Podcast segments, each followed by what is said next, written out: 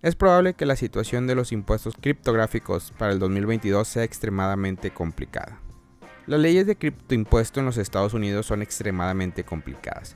Nadie puede negar esto y aunque ha habido políticos y personas en el pasado que han buscado acceso a trabajos específicos en nuestro gobierno diciendo que harán que las leyes sean más fáciles de entender, no fue suficiente para convencer a los votantes en ese momento, u otros encargados de tomar tales decisiones. Dicho esto, es probable que estén sintiendo el calor en este momento y deseen poder volver atrás y simplificar un poco las cosas contratando a personas que puedan explicarles las reglas, especialmente ahora que agencias como la Comisión de Bolsas y Valores la SEC y el Servicio de Impuestos Internos están investigando más a fondo a, criptoactividades. Terrence Yang, el director general de Swan Bitcoin, comentó en una entrevista reciente. Dado que las criptomonedas tienen un objetivo en la espalda, asegurarse de recopilar documentación sobre las ventas y las inversiones en criptomonedas que llegaron a cero, como sucedió una mancha de ellas el año pasado cuando estalló la burbuja el IRC ha estado a punto de perseguir a los criptoinversores durante algún tiempo y uno de los grandes problemas es que los que están en el poder les están dando ventanas secretas para hacerlos. Por ejemplo, en el verano de 2021 se presentó un nuevo proyecto de ley de infraestructura diseñado para apuntar aún más los criptoinversionistas en el 2024. La palabra infraestructura implicaría que el proyecto de ley se refiere a la reconstrucción de hospitales, escuelas, carreteras y otros sectores importantes de Estados Unidos, en cambio, solo se escribió para que los políticos pudieran sacar algunos miles de millones de dólares para más de los bolsillos de los criptoinversores. 2022 será un periodo impositivo particularmente, dijo, para los fanáticos de las criptomonedas, dado el alto nivel de pérdida en la que todos incurrieron.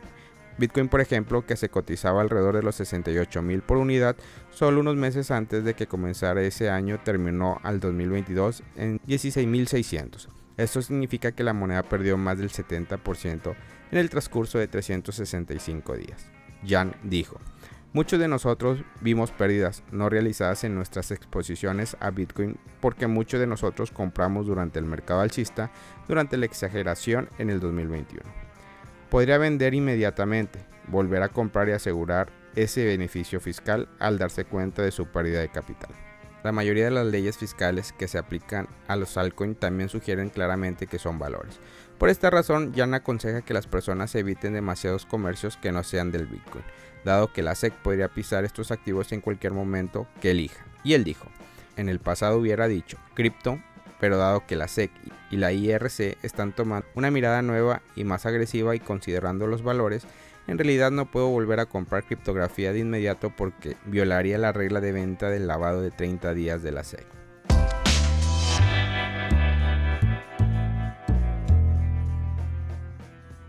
Tiembla la banca europea. ¿Es Deutsche Bank el próximo Credit Suisse? Pese a las preocupaciones, muchos analistas aseguran que los reguladores europeos y el Banco Central mantendrán su compromiso de garantizar la estabilidad del sistema. Además se afirma que en esta oportunidad los bancos están mejor capitalizados y regulados que durante el 2007, antes de la crisis crediticia. Sin embargo, el sector bancario en Europa ha tenido una semana muy movida, con un rescate estatal para Credit Suisse y con el caso de los bancos regionales en los Estados Unidos. Los mercados en este momento se preocupan sobre la salud del sector bancario mundial. De hecho, el banco más grande de Alemania, Deutsche Bank, ha visto cómo se eliminan más de 3 mil millones de valor de mercado en tan solo una semana. ¿Qué está pasando específicamente con Deutsche Bank? Porque ahora está en la boca de todos. Deutsche Bank en mucho sentido no es Credit Suisse. En primer lugar, a diferencia del banco suizo, el banco alemán ha tenido 10 trimestres consecutivos registrando ganancias. En este caso, se trata de un banco solvente con posiciones líquidas. No podemos decir lo mismo de Credit Suisse, cierto que hubo un aumento repentino en el costo de asegurarse contra los impagos. Sin embargo, es muy posible que todo este pánico en torno a Deutsche Bank se debe a irracionalidad de un mercado nervioso con tanta incertidumbre. La situación de los CDC de Deutsche Bank puede deberse al ambiente de preocupación, porque en el caso de Deutsche Bank no hay nada particularmente alarmante. La diferencia entre Credit Suisse y Deutsche Bank es significativo. Por ejemplo, en el cuarto semestre del 2022, Deutsche Bank reportó una ganancia neta de 1.800 millones de euros, lo que le da un ingreso neto anual para el 2022 de 5 millones de euros. Por el contrario, Credit Suisse tuvo una pérdida en el cuarto trimestre de 140 millones de francos suizos, a lo que llevó a una pérdida anual de 730 millones de francos suizos. He ahí la diferencia. Por otro lado, en lo que la liquidez se refiere, el índice de cobertura de liquidez de Deutsche Bank era del 142% a fines del 2022, lo que significa que el banco tenía activos líquidos más que suficientes para cubrir un retiro repentino de efectivo. Por otro lado, Credit Suisse reveló que tuvo que usar colchones de liquidez en el 2022 ya que el banco suizo cayó por debajo de los requisitos regulatorios de liquidez. Y hay otra diferencia importante. Claro que todavía es muy pronto para cantar victoria, porque todavía el peligro no ha pasado. Durante un pánico bancario importante no solo sufren los bancos insolventes, el miedo y el pesimismo puede destruir todo. En efecto, cualquier banco puede quebrar durante una corrida masiva. En estos casos las crisis pueden crear con un rumor infundido será el caso de Deutsche Bank, todo es posible, pero no es muy probable. Aquí la reacción de la autoridad es fundamental. Si las autoridades logran calmar a los mercados, esta crisis puede no pasar a mayor. De lo contrario, esto se puede poner de color de hormiga.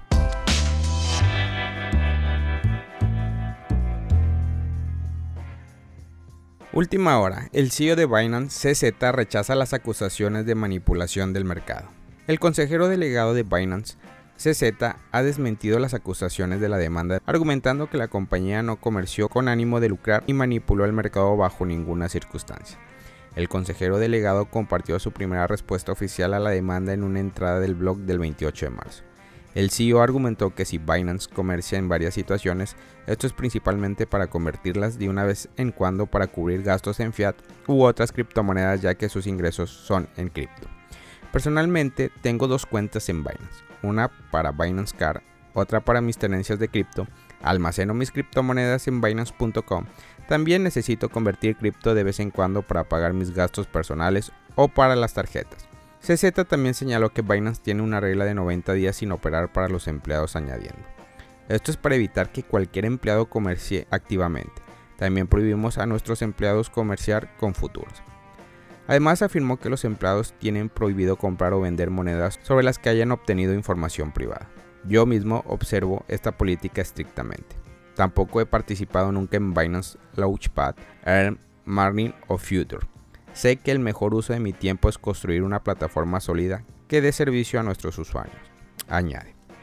CZ calificó la reciente representación ante la CFTC de inesperada y decepcionante ya que lleva más de dos años colaborando con el regulador. También señaló que la denuncia parece contener una recitación incompleta de los hechos.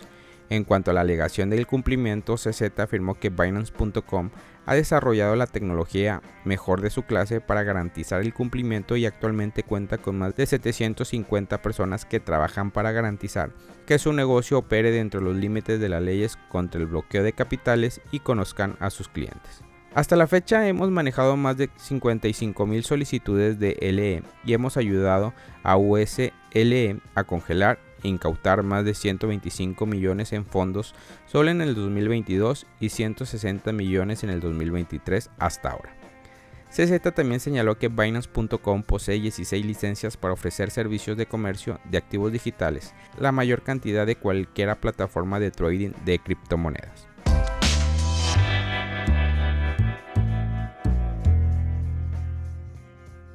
Bitcoin atascado en un rango. Las principales razones por las que el precio de BTC puede sufrir un retroceso.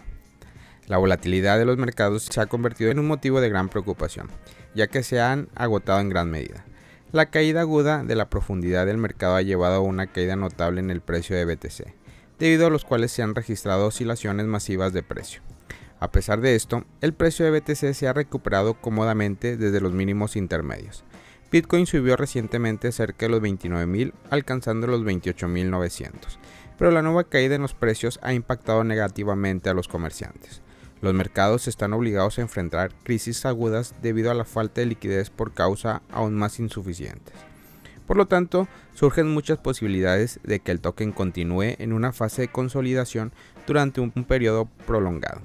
El precio de BTC no logró constantemente alcanzar los 30.000 durante mucho tiempo, lo que sugiere que la fase de consolidación puede prevalecer durante mucho tiempo. Por lo tanto, la volatilidad del mercado puede disminuir considerablemente, mientras se cree que los precios se mantendrán muy estables. Esto puede permitir que el token se cocine por un tiempo antes de iniciar la siguiente acción del precio.